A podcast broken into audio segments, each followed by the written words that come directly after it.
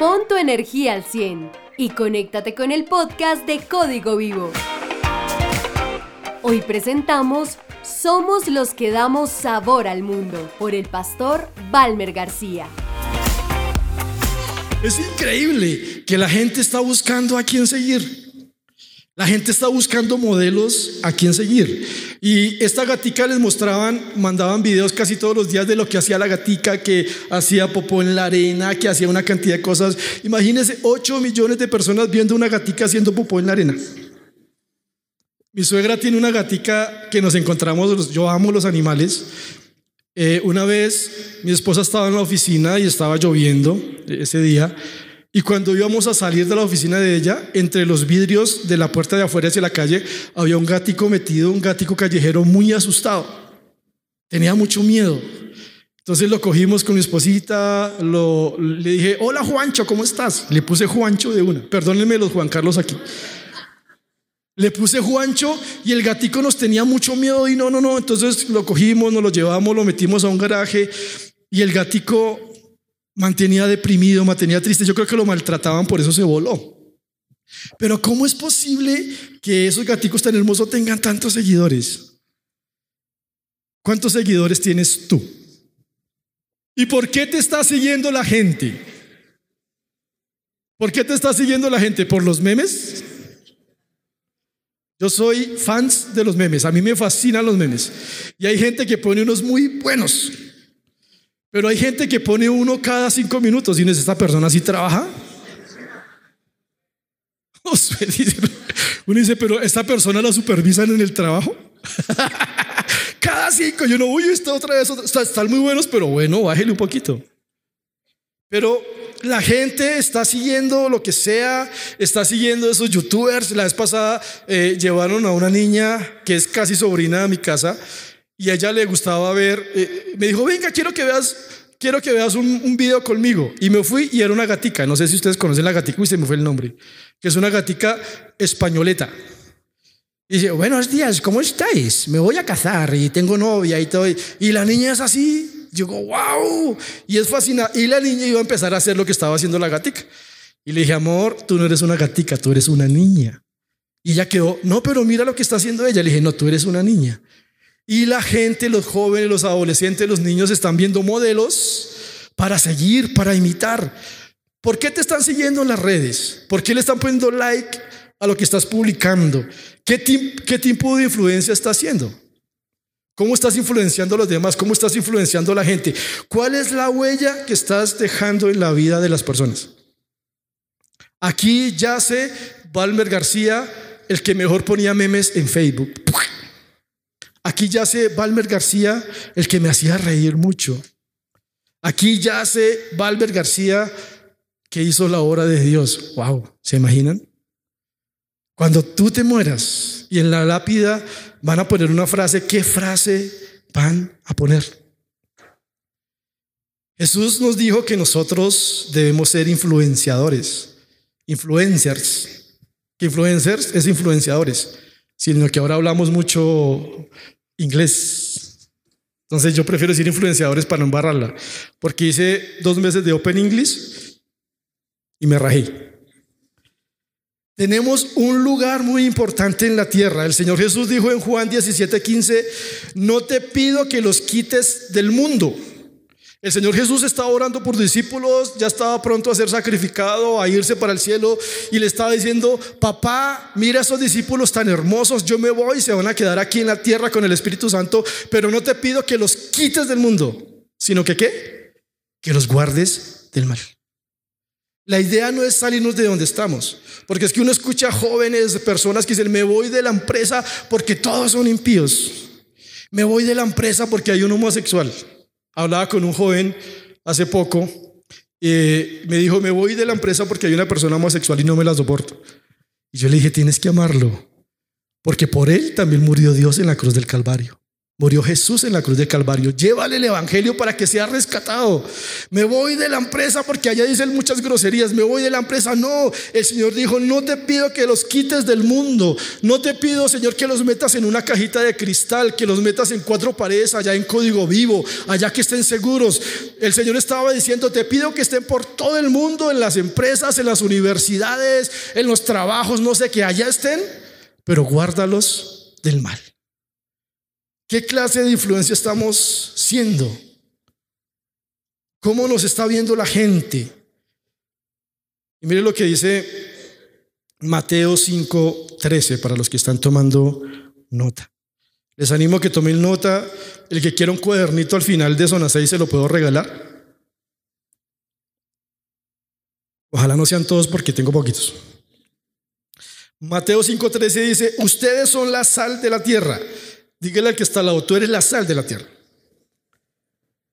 No el salado. Porque, uy, yo soy un salado en todo, me va mal, perdió millonarios, todo eso. Pero ¿para qué sirve la sal si ha perdido su sabor? Mira a la persona que está al lado a ver si tiene sabor. Sabor, azúcar. ¿Tiene azúcar o qué tiene? Puede lograr que vuelva a ser salada, la descartan y la pisotearán como algo que no tiene ningún valor. Ustedes son la luz del mundo. Mírenle los ojos a la persona que está a su lado, a ver si le brillan. Bueno, si está enamorado de usted, sí le van a brillar. Cuando conocí a mi esposa y ella me conoció a mí, le alumbraban los ojos apenas me vio. Eso parecían dos lámparas y el lámpara era yo. Ustedes son la luz del mundo, una ciudad en lo alto de una colina no, se, no puede esconderse. El Señor Jesús estaba diciendo, la iglesia está para ser mostrada, para que la vean. La iglesia no está para esconderse. Los discípulos de Dios no están para esconderse, para estar en incógnito. Tenemos que, tiene que la gente vernos y ver en nosotros la luz, que está alumbrando la luz, no la luz religiosa, no la luz de una religión, sino la luz de Jesucristo que estamos alumbrando y dicen allá, wow, mire esa montaña de evangélicos, de cristianos. Nadie enciende una lámpara y luego la pone debajo de una canasta. Dile a la persona que está al lado, tú eres una lámpara. Eres mucha lámpara.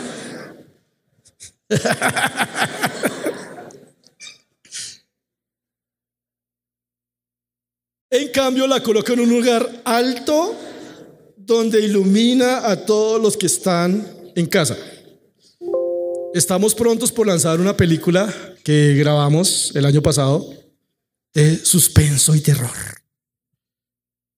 Y tiene mucho que ver una lámpara. Les dejo ese, ese pedacito para que digan, uy, quiero ver la película. Cuando estemos en Cine Colombia, por favor, van y la ven.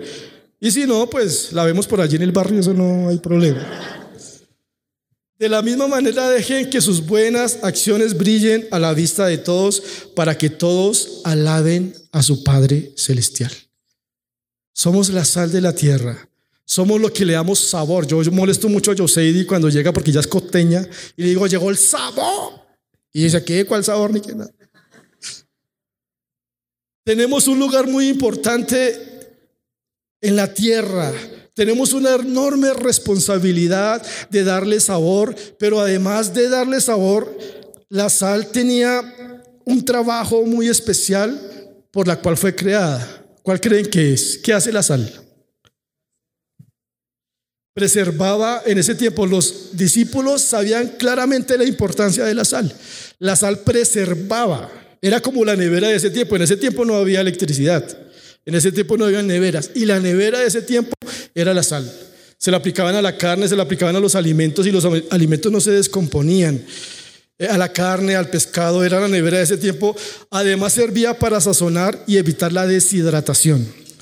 Pero había algo muy importante también para lo que servía la sal. Se usaba como antiséptico. Ustedes saben que es antiséptico, ¿cierto? Claro que sí. Se usaba para las heridas y para detener hemorragias. Además de preservar además de preservar los valores que tenemos en Dios, Además de conservar a la humanidad. ¿Sabe que nosotros los cristianos somos, somos, ese refrigerador que tratamos de conservar la sociedad para que no se pudra? La iglesia es ese refrigerador que dice, no, este mundo se está pudriendo, metámonos a la nevera. Metámonos a la sal para que no se pudra.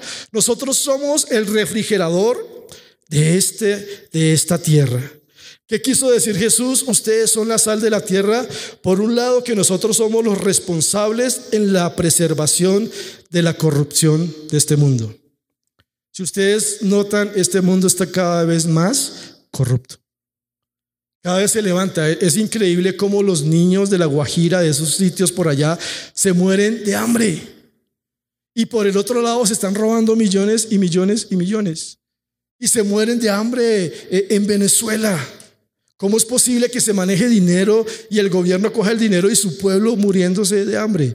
Tengo muchos o varios amigos venezolanos que aún tienen familia allá y me dicen, es terrible. Es terrible lo que se está viviendo, la corrupción. Esto significa que este mundo no está más corrompido porque en muchos lugares de la tierra hay sal humana. No se ha corrompido totalmente Colombia, no se ha corrompido totalmente Bogotá porque hay sal en ciertos lugares de Bogotá. ¿Y saben quién es esa sal? Usted. Código vivo, vida en acción. Hay personas en las empresas. He hablado con jóvenes aquí que están en empresas y me dicen, no, terrible, allá me hacen la vida imposible, pero yo me pongo a orar y me pongo a orar. Y cuando están mal, esas personas vienen y me buscan a mí buscando consejo. La sal, la sal está regada por toda Colombia, la sal está regada por todo el mundo, porque hay una iglesia que dice, aquí estoy dispuesto a defender lo que Dios quiere que defienda, los valores cristianos, estoy aquí dispuesto, Señor, a hacer tu voluntad. Pero ¿por qué habrá lugares donde hay tanta corrupción? Porque hace falta sal. Hace falta predicar más el Evangelio. En estos últimos tiempos la iglesia se ha dormido. Estábamos haciendo un estudio eh, con mi esposa, estábamos averiguando con mi esposa sobre las iglesias grandes. ¿Cómo es posible que haya iglesias tan grandes de 30 mil personas, de 50 mil personas y todo eso? Pero la corrupción en la sociedad sigue igual. El índice de fleteo, de robo, de secuestro sigue igual. Los atracos siguen iguales. ¿Qué está pasando con la sal? ¿Cómo está siendo nuestra influencia? ¿Estamos siendo verdaderos influencers? ¿Influenciadores en esta tierra? Cuando Jesús dijo esto de nosotros, sabía la eficacia de la sal, el agente que protege de la corrupción y que purifica las heridas. Preservamos, pero además curamos heridas preservamos, pero además si una persona está mal y viene y dice, mi novio me dejó, me violaron, me pasó esto, estoy mal económicamente, me robaron, la iglesia está ahí para recibirlos, para cobijarlos, para decirle, ven que aquí hay respuesta en Dios. Nosotros preservamos, curamos las heridas, bendecimos a las personas. La iglesia de Cristo está aquí para decirle al necesitado, al pecador, decirle aquí hay solución. Dios puede cambiarte, Dios puede de levantarte. ¿Quién conoce la visión de vida en acción para este año? Se las quiero leer. Vida en acción, una gran familia de seguidores de Jesús que disfruta y contagia la vida plena en Él.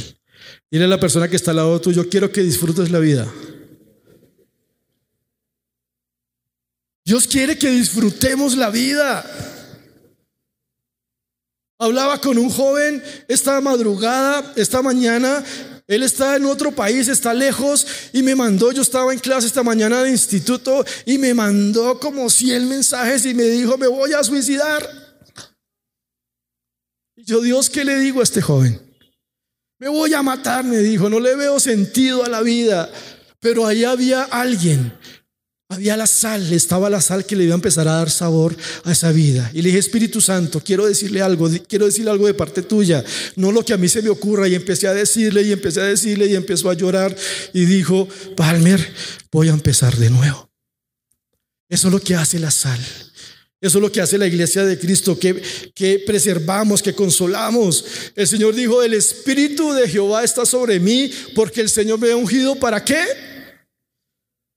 Primero para llevar el Evangelio, para llevar las buenas nuevas, para sanar a los heridos, para los que están luto, darle manto de alegría en lugar del luto, para bendecirlo, para levantarlo, para esas ciudades que están arruinadas, levantarlas, edificarlas. El Espíritu está, de Dios está en nosotros por algo.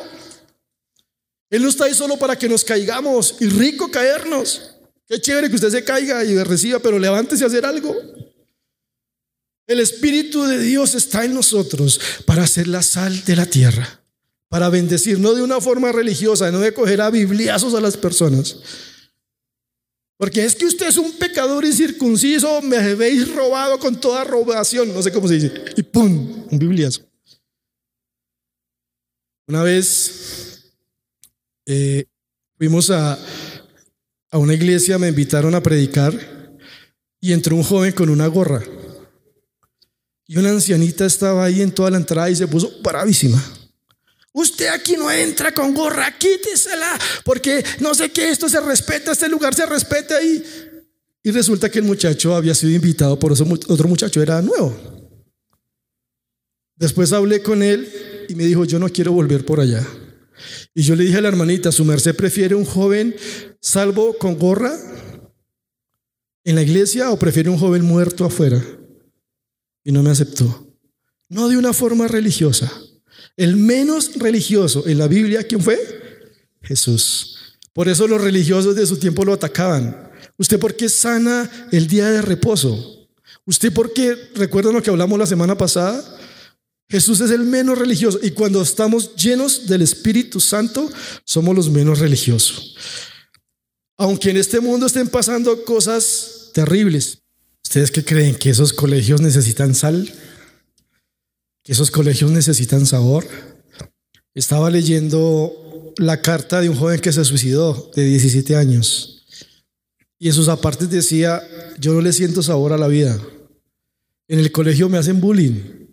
En el colegio todo les parece chiste. Me esconden las cosas, me hacen una cantidad, me hacen hacer el ridículo delante de las personas y piensan que eso es chiste. Piensan que todo lo que hacen jugando es chiste y están afectando a las personas. Esos lugares necesitan la sal. Esos lugares necesitan personas llenas del Espíritu Santo, personas que digan en mi interior corren ríos de agua viva. La iglesia de Jesucristo fue diseñada para traer bendición a las naciones de la tierra. La iglesia de Jesucristo fue diseñada para traer bendición a estos jóvenes desesperados. Satanás vino para robar, matar y destruir. Mire cómo están matando a esos muchachos. Esos muchachos estaban jugando, el del centro se cayó, en este momento está hospitalizado, tiene, eh, se rompió el cráneo, perdóneme que no sé cómo se dice médicamente, se me, se me fue. Una fractura de cráneo. Imagínense, pone un fuego. Ahora todo vale. Todo vale, como estamos jugando, como estamos recochando. Y si ustedes ven las redes sociales, están haciendo una apuesta al que sea el más tonto. ¿Se han visto? El más tonto es el que tiene más likes, el que más duro se da es el que tiene más likes, el que se tira de un décimo piso y queda vivo, pero todo fracturado es el que tiene más likes y casi muerto haciendo así una foto. Las redes están apostando, el enemigo está apostando a que los jóvenes se, se, maten, a que los jóvenes sean los más tontos, a que los jóvenes no tengan una vida relevante, que pierdan su tiempo en las redes. Pero Jesús vino a darnos vida y vida en abundancia. ¿Qué es esa vida en abundancia? Que gocemos la vida, que no importa a veces la lucha, lo que tenemos, que venga el Señor y, diga, esta es mi iglesia, esta es la iglesia que yo amo, que nos gocemos la vida, que nos comamos un helado, que amemos a la persona que tenemos al lado. Si estamos en las etapas de noviazgos, guiados por el Espíritu Santo, que nos gocemos esa etapa. Si estamos en la etapa de casarnos, que nos gocemos esa etapa. Si estamos en la etapa de ser solteros, que nos gocemos esa etapa, que vivamos una vida plena, que le enseñemos eso a la gente. La gente necesita saber que hay gozo, que hay alegría, que solo Jesús nos puede dar. Pero también somos los que nos oponemos cuando quieren destruir la sociedad. Ustedes vieron lo que pasó con Juan, ¿sí, no? Con este niño que abortaron. Ocho meses, casi ocho meses, estaba a punto de nacer. Casi ocho meses estaba a punto. ¿Se imaginan? Hay niños que han nacido de seis meses. Niños que han nacido de siete, un niño que lo mataron, lo asesinaron. Y es increíble la gente que aplaude y defiende eso. Por el otro lado están diciendo no maten los toros. Oh, es un asesinato matar un toro, sufre mucho, el toro sufre mucho y yo estoy de acuerdo. Yo no estoy de acuerdo con las corridas de toros, pero ¿cómo podemos defender la vida de un toro y no defender la vida de un niño? Eso es asesinato. Somos, eso también es ser la sal. Somos los que decimos no estamos de acuerdo con eso. Somos los que hacemos contrapeso. Somos los que decimos aquí deben estar los valores de Dios. Somos los que defendemos los valores de Dios. Y así el mundo no quiera tenerlos en su vida, pero nosotros como hijos de Dios mostramos sus valores. Por eso dice la palabra que somos la sal, que somos la luz, que, eh, que ven nuestras buenas acciones. Y cuando la gente ve en nosotros eso, ven algo diferente. El mundo no se ha corrompido más porque hay, una iglesia, hay un código vivo diciendo quiero sacar adelante los proyectos de Dios en mi vida. Dile a la persona que está al lado tuyo cuáles son tus proyectos. Y contéstale. De pronto son universitarios. Dile quiero estudiar, me quiero graduar, me quiero casar. Tranquilos que casarse es lo mejor que hay. Y pregúntale, ¿eres soltero o casado? No, mentiras, eso no lo, no lo pregunta. Dios no trajo un juicio a Sodoma porque aún estaban Lot y su familia. Cuando Lot y su familia salieron de Sodoma fue cuando cayó el juicio de Dios. Dios no ha traído un juicio sobre Bogotá, sobre Colombia, porque hay un código vivo que dice, aquí estoy, Señor, perdónanos. Yo he escuchado a mi esposa orando en las madrugadas, perdónanos, Señor, perdona, código vivo. Yo toda esta semana en mis oraciones le decía, Señor, perdona, código vivo, perdona a los líderes, ten de nosotros y levántanos, levántanos como la sal de la tierra, levántanos, Señor. Levanta que Código Vivo no sea simplemente un club de amigos y rico, aquí hacemos amigos, pero además de hacer amigos somos los que transformamos esta sociedad, somos los que transformamos el mundo, somos los que transformamos la universidad. Si supiéramos el poder que tenemos. Si supiéramos el poder que habita en nosotros, que es el mismo Dios, que es el Espíritu Santo viviendo en nosotros y podemos llevar transformación a las naciones de la tierra, a nuestro vecindario, a nuestro amigo, a nuestro amigo que es drogadicto. Podemos llevarles a ellos la luz y podemos decirle, hay solución, hay respuesta, hay un Dios esperando por ti, hay un Dios que te dice, te recibo. La sal da sabor. Algo que detesto yo, a mí me gustan mucho las sopas, los zancochos. Si algún día me quiere invitar a comer, invíteme a comer sancocho de costilla de res.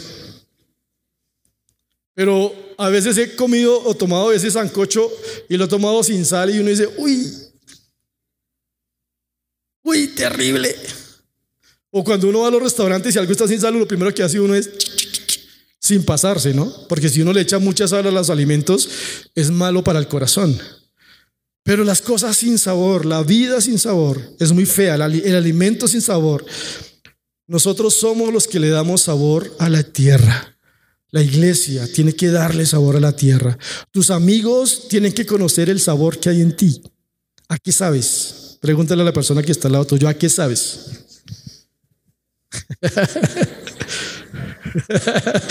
El esposo y, a la esposa, pues, mire, allá se están lambiendo. No, no, no hagan eso, por favor. Uy, es que a pescado dijeron por allá. Bueno. ¿Saben a qué debemos saber? ¿Cuál debe ser nuestro sabor? A Jesús. Debemos saber a Jesús. Porque Jesús es amor. Jesús es redención, Jesús es restauración, Jesús es vida eterna, Jesús es poder. Yo no sé por qué a veces como iglesia no nos despertamos. Y vamos a llevar el sabor, vamos a que la gente vea. Muchas veces hay gente, he escuchado testimonios que sin necesidad de decir que son cristianos, la gente corre a ellos. Necesito tu ayuda, necesito un consejo. Los jóvenes le están pidiendo consejos a los perros, a los gatos. Sí, es cierto. Con mi esposa nos aterramos que eh, Cuando bajamos en las, en las mañanas, y en ese momento están subiendo los buses escolares, pero prácticamente detrás de un bus escolar hay un bus para colegio de perros. Y es muy chistoso porque nos ponemos a analizarlo. Los niños están así durmiendo y los perros también están así durmiendo. Y qué bonito que amen los perros, que los cuiden. Pero hay muchos niños en necesidad. Hay muchos niños que no pueden estudiar. Hay niños que no tienen oportunidades. Imagínense, y, uno ve, yo veía un video de una señora celebrándole un cumpleaños a un perrito y le puso torta, le puso gorro, y el perrito por allá no sabía qué estaba pasando. Y le pusieron la tortica ahí adelante y el perrito, no, a mí no me gusta, tráigame un hueso. y está, mire, yo amo a mi perrito. Yo cuando salgo a, orar por las madrugadas, salgo de la casa, vivo en el monte, me gusta mucho y me hago en unas gradas. Y el primero que sale de su casita es mi perrito, se hace al lado mío, cierra los ojos no sé si está orando o está durmiendo, pero está al lado mío. Y lo amo y lo abrazo y le doy picos y de todo. Pero humanizarlo, no. Porque incluso es malo para los animalitos. Si sabían que humanizar a los animalitos es malo, lo amo. Le compro pepas. Le, le compré un hueso de esos que venden de chocosuela, creo que se llama. Y me lo quitó, lo, lo botó. Dijo, no, a mí tráigame lo más fino, ok. A este mundo no es Justin Bieber el que le trae sabor. No es Elia Cruz con su azúcar. Somos nosotros los que le damos sabor a la tierra, a la iglesia. No nos avergoncemos del Evangelio. No nos imaginamos el poder y la influencia que podemos tener sobre una sociedad. Dice Romanos 1.16, pues no me avergüenzo de la buena noticia acerca de Cristo, porque es poder de Dios de Dios en acción. Me gusta esta traducción. Nosotros nos llamamos vida en acción. Y aquí dice, porque es poder de Dios en acción para salvar a los que no creen. ¿Por qué nos avergonzamos a veces del Evangelio? ¿Por qué si nos preguntan en la universidad, ¿usted es cristiano? Sí, sí, más o menos. ¿Usted va a la iglesia? Más o menos. ¿Usted pertenece a Código Vivo? ¿Qué es eso? No, mentiras, tampoco está allí. Los brujos no se avergüenzan de seguir a Satanás. Los de las barras bravas no se avergüenzan por seguir un grupo, un, equipo. Yo he hablado con personas de las barras bravas y yo doy la vida por mi equipo y no se avergüenza y gritan. Y, ¡ah! Y aquí a veces es tan difícil que alcemos los brazos para adorar al Señor. Los que salen con banderas de colorcitos, no se avergüenzan. Los vi uno hasta desnudos, haciendo el ridículo, y no se avergüenzan. Uno ve tanta gente haciendo el ridículo en internet y no se avergüenzan. ¿Por qué me tengo que avergonzar del Evangelio? ¿Por qué me tengo que avergonzar de Jesús, el que dio su vida por mí? El que dio hasta la última gota de sangre por mí para darme vida. El que llevó la cruz que yo debía haber llevado. ¿Saben que la cruz que llevó Jesús yo la debía haber llevado? Los clavos en sus manos debieron haber sido para mí. Yo debía haber sido traspasado, yo debía haber sido muerto, pero Él dijo, te amo tanto que lo voy a hacer por ti. Te amo tanto que no me importan los latigazos, porque dice la Biblia que se desfiguró, su cuerpo fue desfigurado por nosotros. Y dice la Biblia que su cuerpo abrió un nuevo camino y que el velo que nos separaba del lugar santísimo, o sea, de la presencia de Dios, de estar allá con papá, disfrutando de papá, fue rasgado, fue roto y podemos entrar a disfrutar por medio del sacrificio de Jesucristo en la cruz del Calvario. ¿Por qué me voy a avergonzar de eso? ¿Por qué me voy a avergonzar yo del que me sacó del alcoholismo? del que me sacó de la ruina, de la pobreza, del que le dio propósito, ¿por qué me voy a avergonzar? Al contrario, tengo que salir y gritar que hay un Jesucristo que vive, que hay un Jesucristo que da vida, que porque se tiene que suicidar si hay esperanza. ¿Sí recuerdan esa mamá que se tiró de ese puente con ese niño, con su hijo? Creo que fue en Ibagué. ¡Wow! Señor, no había sal ahí al lado de ella, no había sabor al lado de ella, no había alguien que le dijera aquí respuesta, que hay oportunidad y se mató porque tenía deudas porque tenía deudas. Y no solo ella, miles de jóvenes se están suicidando, miles de familias se están destruyendo. ¿Dónde está la sal de la tierra? A veces estamos tan cómodos en nuestras iglesias cantando, predicando, y, a veces nos creemos los súper duros y los súper wow y nos volvemos orgullosos, o porque predico, porque canto, porque tengo un grupo, y wow, y aquí estoy yo, y la gente afuera muriéndose. La gente afuera necesitando del Señor. Hablaba con un taxista hace poco y me decía, me separé de mi esposa, me robaron el taxi, estoy en la inmunda, estoy en la ruina. Y le pude hablar del Señor. ¿Dónde está la sal de la tierra? Dios nos da todos los recursos necesarios para que seamos sal, para que preservemos. Y quiero terminar con esto. Cuando decimos, Señor, quiero ser la luz de la tierra, Quiero ser la sal de la tierra. ¿Saben qué pasa en ese momento? Se abren los cielos a nuestro favor. Cuando Jesús vino y se bautizó y empezó su ministerio, dice la Biblia que los cielos se abrieron. ¿Sí recuerdan? Y dijo, este es mi Hijo amado, el que me complace, síganlo. Este es el hijo que me da complacencia. Cuando queremos complacer a papá, se abren los cielos a nuestro favor. Y el Señor me hablaba de algo muy hermoso que dice en Deuteronomio 6:10. Deuteronomio 6:10.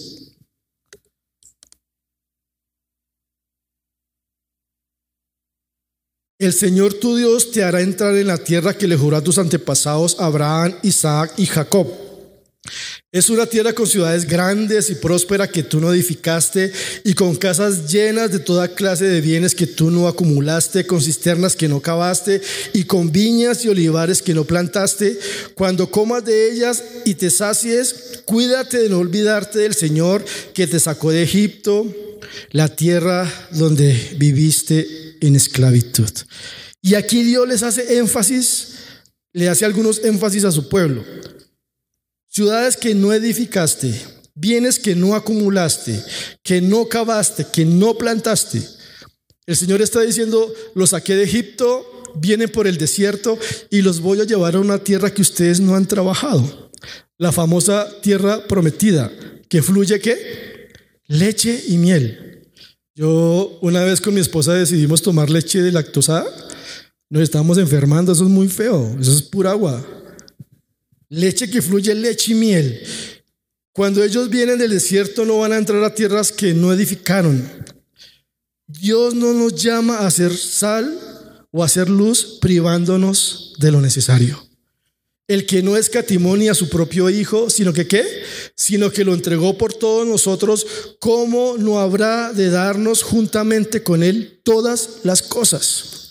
Dios sabe que tenemos una carrera por delante, que tenemos retos. Dios sabe que tenemos que conquistar en esta tierra, que tenemos que hacer una carrera, que queremos darle la gloria, que tenemos que hacer una maestría, que me voy a casar, que tengo tantas cosas para hacer. Y Dios sabe que para hacer su propósito en la tierra necesitamos muchos recursos.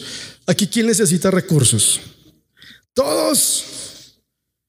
¿Quién necesita recursos para tomar Transmilenio? Todos. ¿Quién necesita recursos para pagar una carrera? Para conseguir un trabajo, para hacer la casa. Estamos pidiéndole con mi esposita a Dios que nos ayude a construir parte de lo que falta de la casa, porque eh, calculamos y no nos alcanzó la plata, entonces nos falta construir otra parte. Pero Dios sabe todos los retos, todo lo que tenemos al frente, que queremos darle la gloria. Y cuando le damos la gloria en nuestro trabajo, cuando le damos la gloria en nuestra carrera y decimos, Dios, eso es para extender tu reino, vienen los recursos de Dios. Dile a la persona que está al lado, tú tienes todos los recursos de parte de Dios. Para tener impacto sobre la sociedad, para hacer sal y luz, necesitamos muchas añadiduras. Porque a veces nos olvidamos de las añadiduras, pero dice la Biblia, busca primeramente el reino de Dios y su justicia y lo demás que será añadido. Tu carrera será añadida, tu maestría será añadida. Si vas a viajar, si es la voluntad de Dios que viajes, será añadido. Yo les he contado que uno de mis sueños era ir a Universal Studios, porque soy director de cine, hacemos cine, eh, y uno de mis sueños era ir a Universal Studios. Y Dios nos mandó el dinero y cuando y viajamos cuando estábamos en la fecha que estábamos más pelados con mi esposa. Y viajamos. Fuimos en una época que no era temporada alta. Y fuimos y Dios empieza a bendecirnos porque le dijimos, antes de recibir el trabajo como pastores, eh, empezamos a orar porque la pastora Marcela habló conmigo, Valmer, quiero que esto, esto, esto. Y en ese entonces nos salió una oferta de trabajo con unos familiares de mi esposa en Costa Rica para administrar una empresa. Y nos dijeron, ganábamos en dólares y estábamos re mal económicamente. Y le dije, Señor, que sea tu voluntad. Y el Señor me dijo de una, no, porque vas a estar en el ministerio de jóvenes. Le dije, Dios, habla con mi esposa también. Y mi esposa habló conmigo y me dijo, el Señor me dijo que no era el tiempo todavía. Y estábamos después de como dos, tres años y Señor, estamos pelados y, y el Señor nos regaló un viaje a Universal Studios y yo parecía un chino chiquito, como no había filas y casi no había gente, yo me monté en los Transformers y me vine y daba otra vuelta y me vine y me daba otra vuelta y no dejaba que ningún chinito se me colara. Y yo, Dios mío, y me monté y mi esposa no le gustan las montañas rusas, hicieron una montaña rusa y ella era con los ojos así casi desmayada y yo feliz. Yo, ¡ah! Y por allá la metí en la, en la montaña rusa de la momia, ¿era? Era como, yo le dije, amor, eso no es una montaña rusa, no te preocupes. Eso es como los, los minions, los de esos. Eso es fácil. Y nos metimos y tan pronto prendió la montaña rusa, ¡pum! para abajo. Me engañaste y se desmayó. Yo le dije, amor, despiértate cuando se acabe esto, después te despierto. Y me empecé, pero Dios nos abre puertas. Y después fuimos, de ahí fuimos a Miami y hallamos gracia con un empresario y el empresario me dijo, coja Almer esa camioneta, mire, yo todo chiquito y una camioneta que era como hasta por allá, eso me tocó poner como escalera para subir. Y le puse el GPS y Miami Beach. Y, ay, ya pongo mi y mire, uno se imagina que sabe manejar.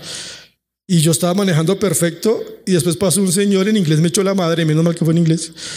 Me echó la madre, ah, aprenda a manejar. Y yo le dije, pero si yo estoy manejando re bien, tan raro. En Bogotá se maneja así. Eso, eso que dice que el que maneja en Bogotá maneja en todo el mundo, eso es mentira. Y bueno, y estaba ya tirado en la playa, en Miami Beach, ah, disfrutando la vida. Y el Señor me dijo, ¿te acuerdas de dónde te saqué? ¿Te acuerdas de la casa de latas donde vivías? ¿Te acuerdas que cuando llovía se te metía el agua que eh, me compré un colchón inflable para cuando lloviera quedaba flotando. ¿Te acuerdas de dónde te saqué? Yo, uy, Señor, perdóname.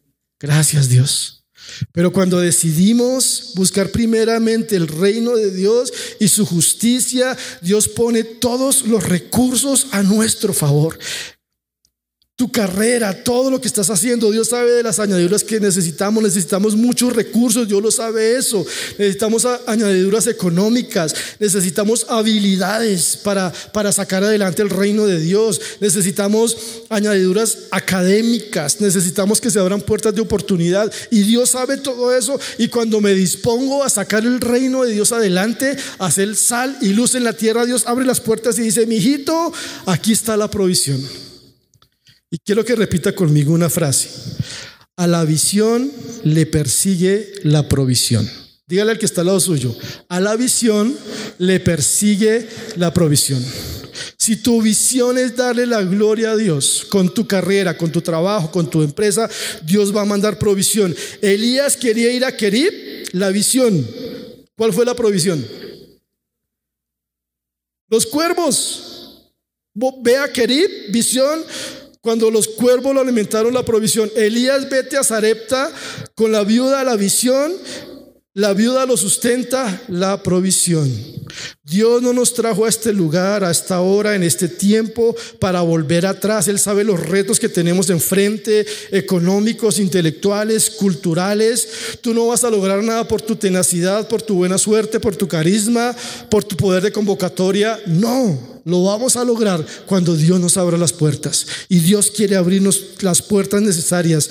Dice Efesios, Dios, por, Efesios 2.10, porque somos hechura de Dios, creados en Cristo Jesús para obras, las cuales Dios puso de antemano a fin de que las pongamos en práctica. Dile a la persona que está al lado, Dios ya tiene obras para ti. Dios las preparó de antemano. A veces decimos, Dios, ¿qué hago? Señor, no sé qué hacer, no sé qué estudiar, no sé qué carrera hacer, no sé si viajo, no sé si no viajo. Señor, ¿qué hago?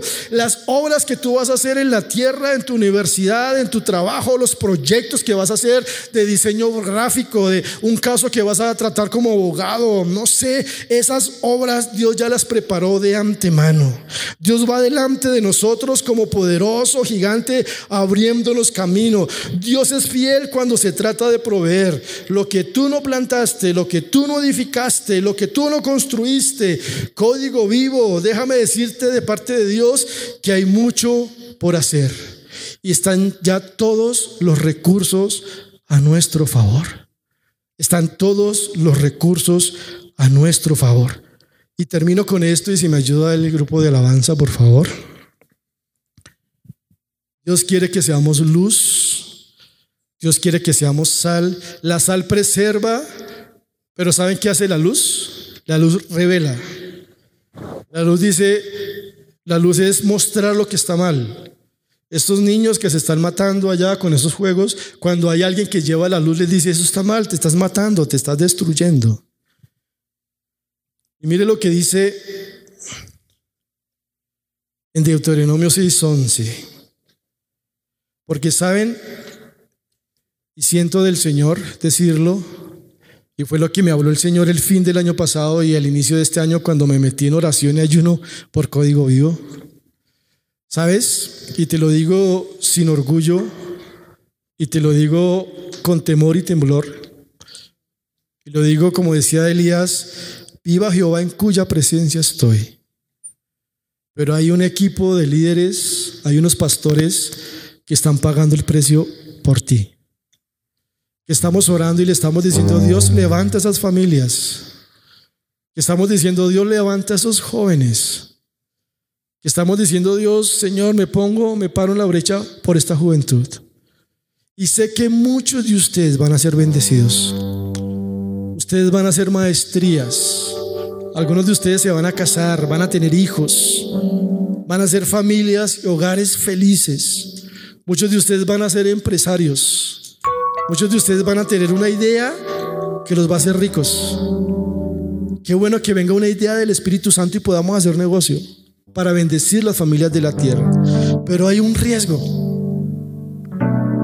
Dice Deuteronomio, Deuteronomio 6:11, con casas llenas de toda clase de bienes que tú no acumulaste, con cisternas que no cavaste y con viñas y olivares que no plantaste, cuando comas de ellas y te sacies Cuídate de no olvidarte del Señor que te sacó de Egipto, la tierra donde viviste en esclavitud. Es triste estar orando con jóvenes para que Dios les dé un trabajo, para que les dé una relación, para que les dé esposa, para que los bendiga. Es triste eh, eh, haber estado llorando con ellos y haberlos visto llorar, pero cuando Dios les responde, no están aquí. Cuando Dios le responde, no vuelven a la iglesia. Dios te va a dar los recursos necesarios para sacar el plan de Dios adelante, pero no te olvides que es Dios. Y no te olvides de llevar a Cristo a las naciones del mundo. Ponte de pie, por favor.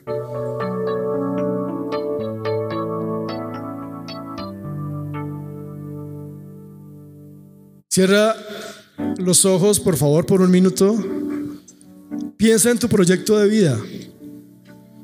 Piensa en tu proyecto de vida. De pronto quieres graduarte, quieres hacer una carrera, quieres ser empresario, quieres conquistar el mundo,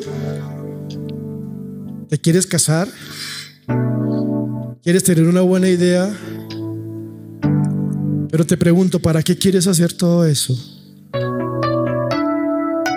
Y hoy quiero que hagas un compromiso si lo quieres hacer tú solito, ahí delante de Dios.